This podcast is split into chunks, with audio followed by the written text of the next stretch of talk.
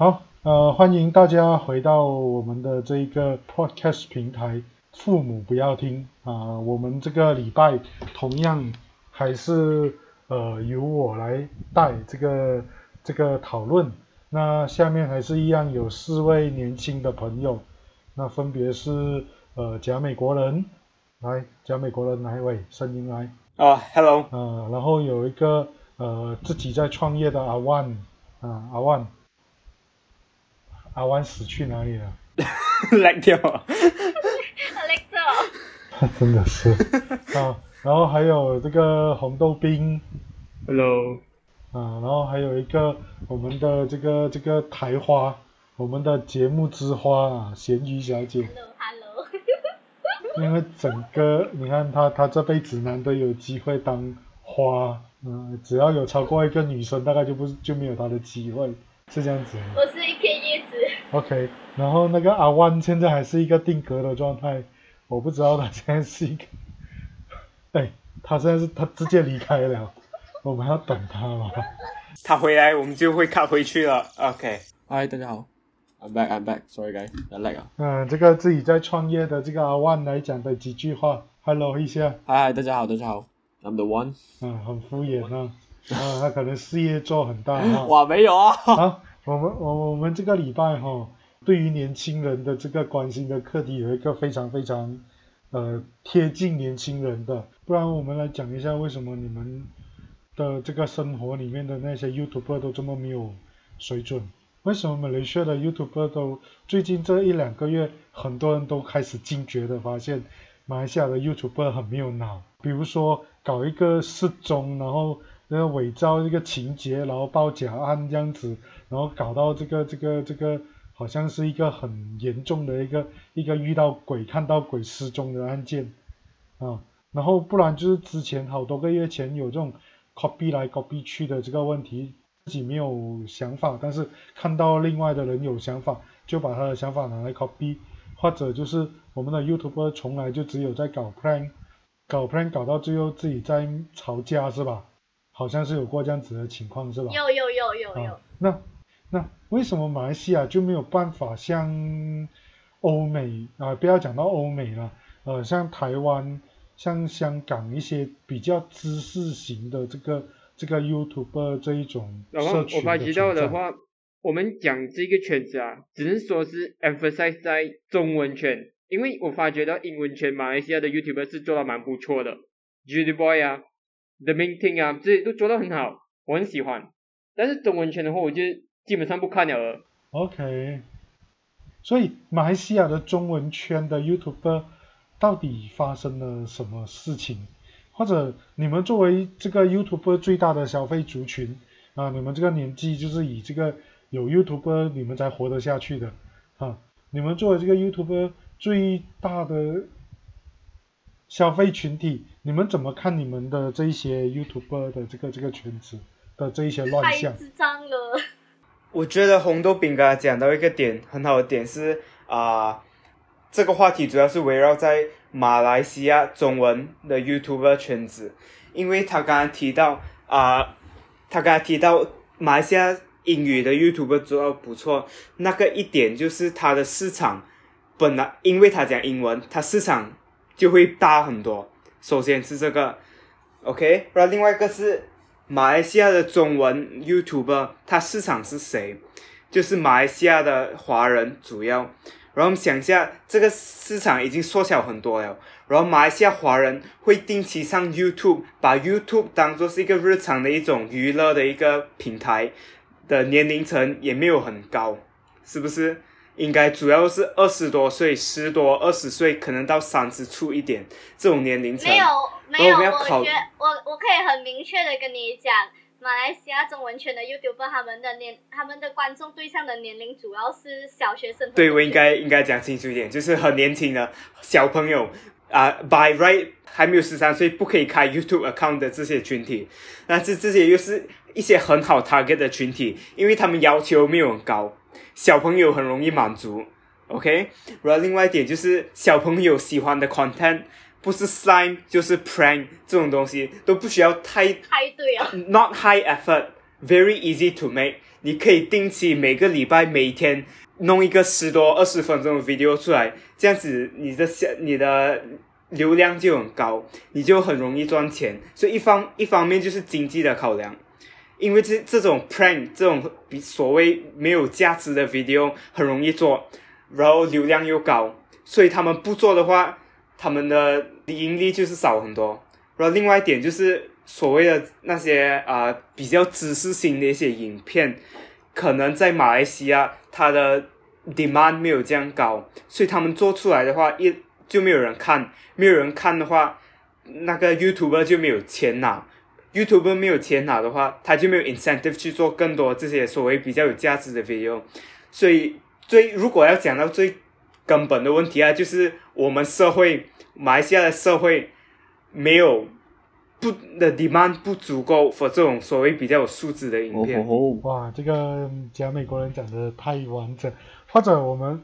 从另外一个角度来看这个问题，有人就这样子在骂说马来西亚人不看书，那所以我们对于求学，对于这个这个这个求知这件事情是很没有这个这个，或者说没有求知欲的。你们你们怎么看这样子的一个评论？你们是没有求知欲的，呃，马来西亚人是不看书的。针对人的，你知道吗？针对人的这点东西，就是喜欢知识的人会自然去读书。然后我会发现，我已经发现了现在的中小学生已经被所谓的那些呃 YouTube 啊、prank 的 video 啊，还是 TikTok 啊、抖音啊这种东西已经洗脑了，阅读已经不再是他们的童年。我从小就喜欢看什么红蜻蜓的小说啊，还是什么魔豆的小说啊，还是呃很多知识类的那种百科全书还是什么。但是哥妹俩啊，哥妹哇啊，对，童年。但是现在现在我要跟你们讲，我的妹妹她是一个看 TikTok 长大的孩子，她是一个看 YouTube 长大的孩子。讲没有读书也没有错，讲真的，已经没有读书了，全部在放弃治疗。可以通过 YouTube 来读书吗？可以看一些知识型的影片也是 OK 的。没有，他们看什么？他们就是看那些 Cody 啊，那些 prank 的 video 啊，那些打游戏啊、吃鸡啊、王者那种 video，你知道吗？这种叫知识型咩？呃，我自己有一个不一样的见解，就是呃，因为我出生我长大的年龄是那时候漫本地漫画跟本地的中文出版业是蛮鼎盛的时期，就是那时候还有很多什么红蜻蜓啊、什么家养啊，出一大堆什么童年小说啊、儿童跟儿童对象的小说啊、魔豆啊那些。专线专给儿童，让儿童喜欢上读书的小说，然后我就也很成功。我身边的人都在买书，然后不管什么年龄层，不管什么的呃阶级都在买书，就是我觉得那我那段时期啦，就是那时候蛮巅峰的时期。那他慢慢突然间呃少掉，我觉得很大原因就是马来西亚人没有在读书的原因，是因为我们的出版社卡在只出儿童向的书，他就是他没有随着呃读就是读者的年龄一起长大。红蜻蜓还是出那些一直一直给小孩子看的书，然后各个出版社也是一直在出给小孩子的小学生的书，就是你看到小学生的书都很多，一直来都有，但是中学生就没有读物哦，魔豆或者是说啊，魔豆那个是给小学生读，那种就是初中生读啊，就是他没有在更深层次的一个等级的书籍啊，就是更高难度，或者是啊、像海外的那些出版商家出一些更多内涵、更多比较难读的书，就是会随着那个年龄慢慢的增长，或者是一些青少年所谓的比较课题比较高的读，所以导致读者越来越不喜欢读书，就觉得啊，小学生读书就是小学生做的事情，就小学读完就够了，中学不用读这样子，然后就慢慢的小学生也开始不读了，就他们觉得没有必要，那种就是开始不读了。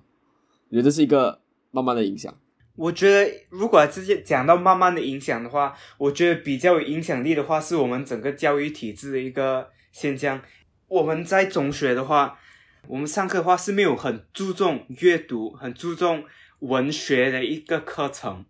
懂吗？even 我们是读中生，我们上的华语课，除了课文之外，我们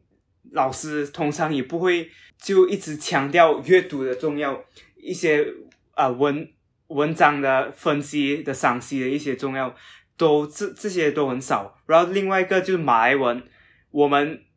坦白讲，华校生的马来文程度根本就是不足以读一些马来文的文学作品。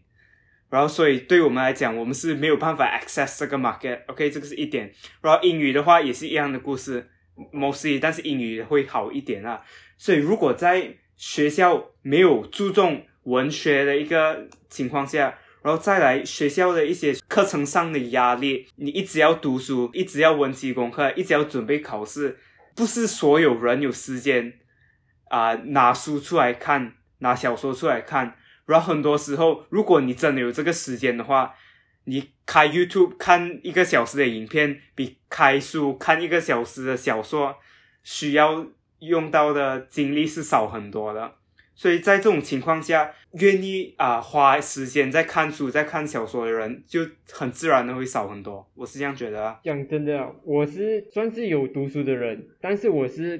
怎样讲，不会去读那些 fiction 的那些书。我反正觉得文学那一方面其实不一定真的是需要那么的被看重。我反正是从你可以从书那边得到知识是什么，或者是书的排版，这也是很重要的。你会去看那些史加勒的书那一种排版真是烂到离谱的那种书吗？我是真是不会看的啦。是你要看出那个书的排版美不美。如果美的话，当然是一直看、重复看，然后甚至会拿来珍藏。但是如果排版的烂的话，你只可能就是学校强制你买了过后，可能等到他讲不不需要用的时候，你就可以把它丢掉的那一种，就是丢去环保箱，就是不要拿，对不要给他用了。这你要明个白，你要明白一点呢，红豆冰，你要你要明白一点，你刚刚谈的那个例子是教科书，教科书没有人会拿来珍藏的，它本来就是让你在学校读而已。OK，教科书没有人会拿来珍藏的。OK，除非当然可能有啦，可能有些教科书，可能国外有些教科书真的做的很精美，我不知道啦，但是至少呃，我我觉得教科书本来就不是一个给你珍藏的东西。那当然，刚刚你们在谈这个 YouTuber 的那个市场，这个这个讲美国人有提到这个呃市场的问题，就是华文的 YouTuber 的圈子的这个服务对象本来就只有小众。那如果从这个角度来看，我们的这个出版业会不会因为我们华文出版业的这个服务对象，其实在马来西亚这个社会结构里面也是一个小众？就阿万该也是有讲到嘛，就是他们的年龄层就没有随着读者长大，这一点我觉得很关键，因为我发现就是我是一个女生嘛，我就讲啦，我多数身边看到的女性呢，我们小时候都是读红蜻蜓啊、魔豆那一些，然后一到中学就已经没有适合我们去阅读的中学生的小说刊物那一些，所以我们就开始喜欢上我那些垃圾文。就是那些言情小说，我可以很坦白讲，就是女生蛮喜欢看言情小说，然后得到了一些无用的知识。这样我觉得这个东西可以从另外一个角度谈，因为如果要讲这个红蜻蜓 or whatever，需要随着他当初的读者的年龄的喜好改变的话，我们就要想红蜻蜓存在的意义是为了配合我们这一届人的喜好呢，还是为了提供儿童啊、不是儿童，就为了提供啊、所谓小学生 level 的一些读物。所以，如果是前者的话，就是他应该要跟着我们成长，可以这样子讲。然后他就没有做到这一点。如果从后者的那个角度来看，就是小学生的读物是有很多，但是到我中来到中学这个阶段，为什么没有一个出版社，没有一批作者是在创作一些中学生呃适合中学生看的一些读物？这是另外一个角度。啊、我我觉得，我觉得这个这个这个，他们就是第二个角度这样讲，就是出版社没有出呃，就是更高年龄层的读物，导致的影响是让人觉得读书是一个只是小学生在做的事情，就是觉得哦，小小孩子才读书的嘛，我长大我就不用读书啊，我就不需要啊，就会有这个想法，然后大家就开始不想要求实，就是大家就觉得啊，只是学校学好就够了，我就之后每天看一些搞笑影片、娱乐生活就够了，所以就开始喜欢看 prank，喜欢看一些无聊的东西，然后 prank 就会有流量，所以 prank 从 prank 就是为什么会这么多流量，是因为大家都只是想看 prank，想这样娱乐一下，就是放广告娱乐一下，或者是放学够娱乐一下，大家都不想要求实啊，大家就觉得啊、学校学够啊，或者是工作上面吸收够多 info 啊，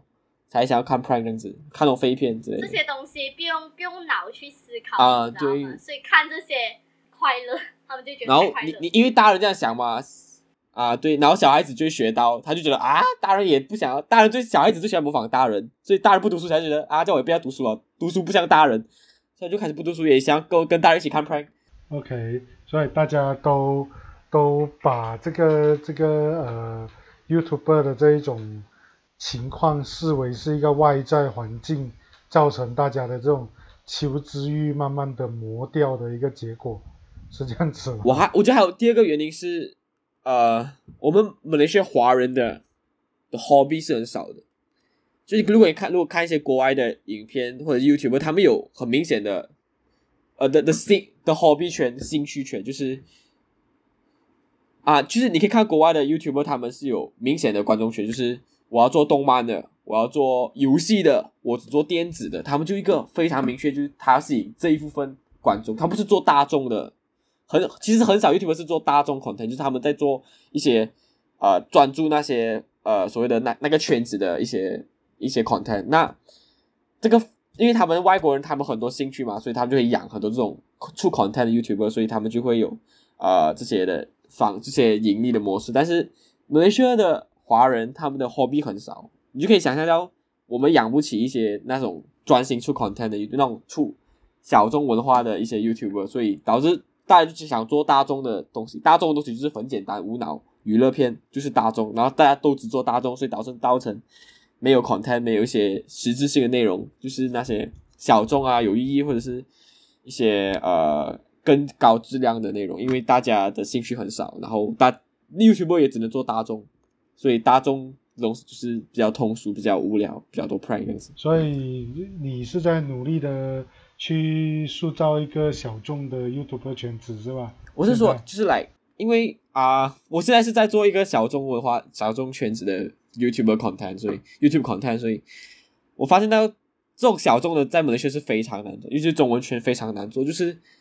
观众本来就很少，或者是这群受众本来就很少，或者是呃我们的传统家庭就不鼓励孩子有 hobby，就觉得孩子读书考试就好，剩下的 hobby 就不需要去探索一下 hobby 有没有另外一个可能性是，其实网络是无国界的，所以你的小众的资源，国外的 YouTuber 也是可以来看的，不是？对呀、你的小众的圈子可以去看香港或者看中国，甚至中国的这一些 TikTok 上面小众圈子的材料。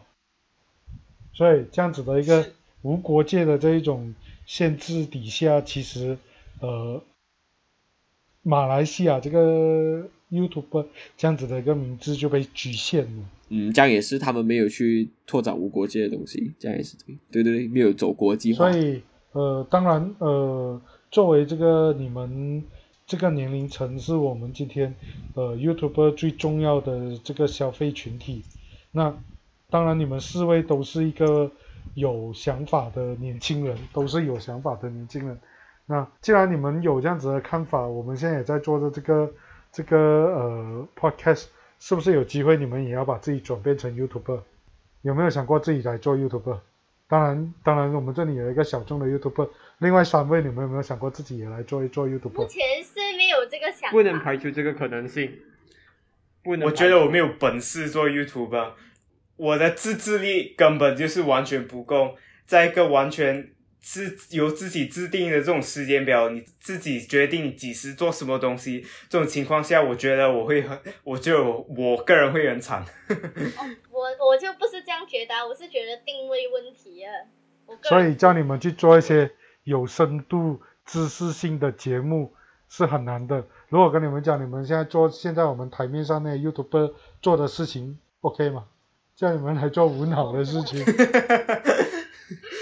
会，我不会想要我自己自己去做这样智障的东西，然后给人家骂。这个我自己会过不去，哦，自己又过不去。能力是有，良心是太多。会会想要去装头，你知道吗？我不想成为那种自己讨厌的 OK，人。好，OK，好。所以当然，呃，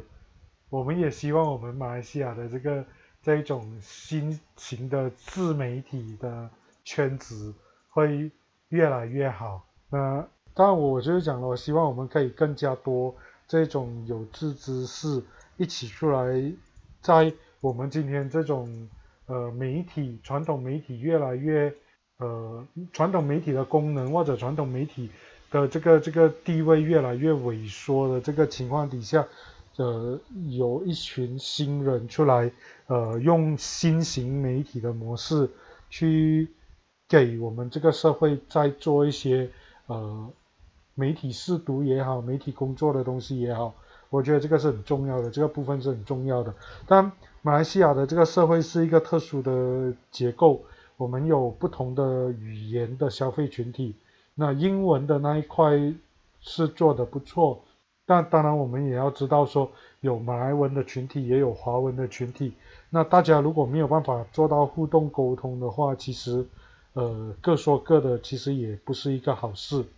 那只希望我们在未来可以走出一条属于马来西亚自己的一种呃自媒体的风格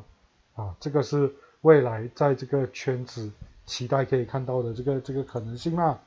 啊，你们还有没有什么，要补充？就希望马来西亚无论什么方面，就是经济状况，还是薪水方面，还是 YouTube 圈子方面，都越来越好了。OK，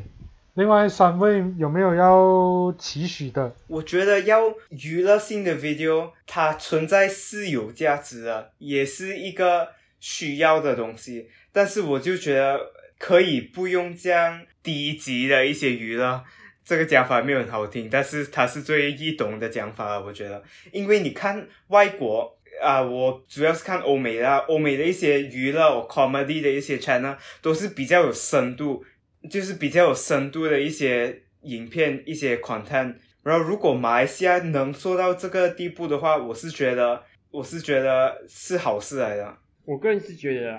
有时候整个 YouTube 的市场也是反映着整个社会啦。如果那一个 YouTube 的那一个范围啊，就是可以变到更多的、更多元化的话，其实也是一方面也是反映出整个社会的那一种